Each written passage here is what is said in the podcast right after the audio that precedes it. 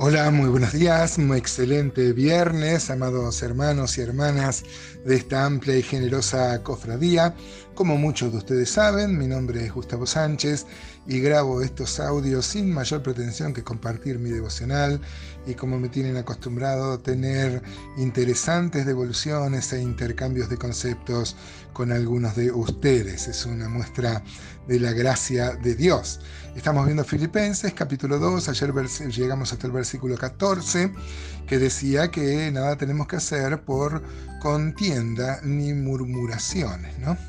Y ahora llegamos a, a una parte, una porción que realmente tiene ribetes sublimes. Lo que el apóstol Pablo va a decir en este párrafo es tan profundo, hermanos, que es mi oración que cada uno de nosotros, yo primero, pueda entender el profundo significado de lo que el apóstol Pablo expresa acá. Esto viene en el contexto de ocuparse de nuestra salvación con temor y temblor. Ya dijimos que el temor era el temor reverente y el temblor era como los siervos, ¿no? Obedecían al amo así con temor y temblor. Eh, no por miedo, por supuesto. El que es nuestro amo también es nuestro padre, es nuestro pastor, es nuestro maestro. Claro que sí. Y acá se va a volver a insistir en que debe haber, hermanos, una, una total diferencia entre la vida de un creyente y la vida de aquel que no ha sido regenerado. De manera que el creyente es una luz en medio de una sociedad oscura. Hoy vivimos en una sociedad sin luz, sin ningún tipo de luz. Estas cosas que se van a revelar acá no, no, no, se enseñan en las universidades, ni aparecen en los canales que tienen mayor eh, puntaje de rating. Dice entonces el versículo 15, vamos a ir viendo de a uno, del 15 al 18, dice, para que seáis irreprensibles y sencillos, hijos de Dios sin manchas, en medio de una generación maligna y perversa en medio de la cual resplandecéis como luminares en el mundo. El Señor nos ha sacado del sistema mundo. Seguimos en el mundo, como el Señor oró por nosotros. Eh, no te pido que los quites del mundo, sino que los guardes del mal. Pero no pertenecemos al sistema mundo que está bajo Satanás. Hay dos reinos que coexisten en un mismo espacio el reino de las tinieblas con Satanás, con sus huestes, y dice la Biblia que Él opera en los hijos de desobediencia, Él trabaja, y el reino de la luz, el reino que irradia luz y con la vida, con la conducta, no solo con nuestro discurso eh, o con, nuestros, con nuestras enunciaciones, con nuestra vida debemos eh, ser irreprensibles y sencillos, mostrando que somos verdaderamente luz. El Señor ya había dicho esto en Mateo 5, ¿se acuerdan el sermón del monte? Que somos la luz del mundo y la luz no se oculta debajo de una caja, de una... la luz es para que alumbre a todos, ¿no? Eh, Mateo 5:48 también, por ejemplo, eh, dice eso, ¿no? Así que acaba de decir, mire lo que dice Filipenses 2.16, eh, bueno, el 15 dice que nosotros resplandecemos como luminares en el mundo, como luces, luces mayores inclusive, ¿no? Eh, como es la misma palabra que se usa para el, el, sol y la luna, ¿no? En las versiones griegas del Antiguo Testamento. Así que este, dice el versículo 16, luego de decir que somos luminares en el mundo, dice asidos, o sea, tomados fuertemente de la palabra de vida, o sea, las escrituras para que en el día de Cristo yo pueda gloriarme de que no he corrido en vano, ni en vano he trabajado. Hermano, esto nos da una vez más una oportunidad de reflexionar acerca de la importancia de la escritura en nuestra vida. Yo lo he dicho muchas veces en estas mañanas, yo recorro iglesia, conozco hermanos y sinceramente con un profundo pesar o con, con un profundo dolor, me doy cuenta que este, la falta de hábitos piadosos Crecer en las cosas espirituales tiene que ver con cosas muy simples, con dedicar un tiempo a la oración, a la lectura, al estudio de la palabra y un pacto de santidad.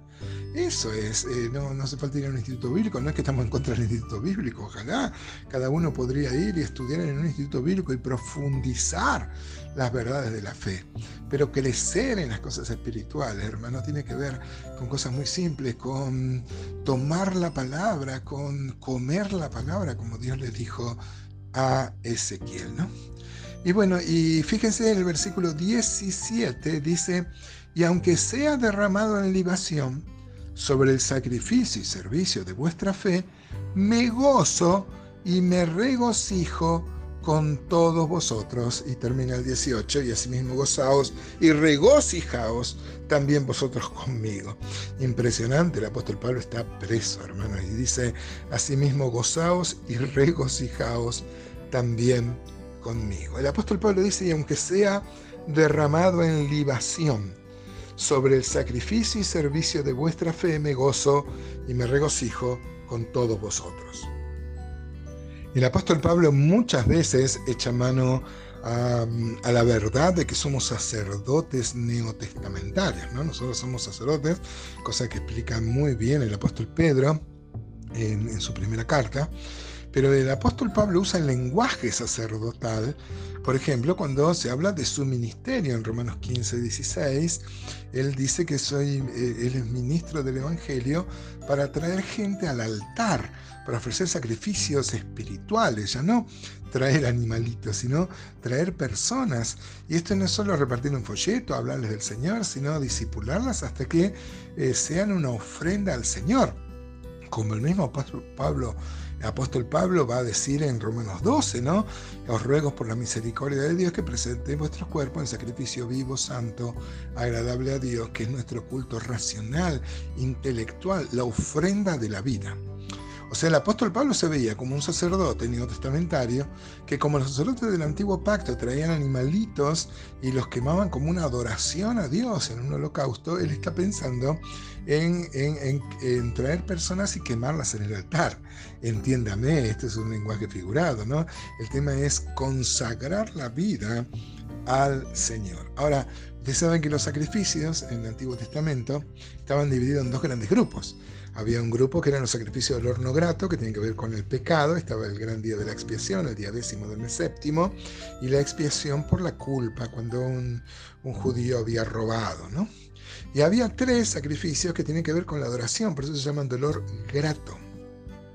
Estaba el sacrificio de flor de harina, el sacrificio de holocausto, se hacía tres veces al día, había que quemar un animalito, este, eh, para, era dolor grato y estaba el sacrificio de paz.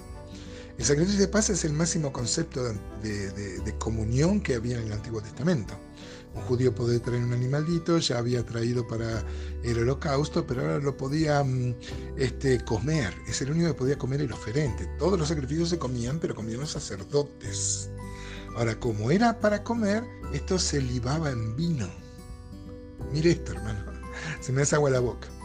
Pero este, el apóstol Pablo está pensando que él le predicó a los filipenses, ¿no? Así que él lo va a entregar como un sacrificio. Y aunque en esto se le vaya la vida, él va a ser como ese, como ese vino, esa libación que se ponía sobre esa ofrenda a Dios. ¡Qué bárbaro! Bueno, ya lo habíamos visto, que el apóstol no sabía si vivir o morir, ¿no? Mire cuál es su concepto de la vida y cuál es su concepto de la muerte. Ojalá esto nos impresione el corazón y vivamos de acuerdo a esta gran verdad.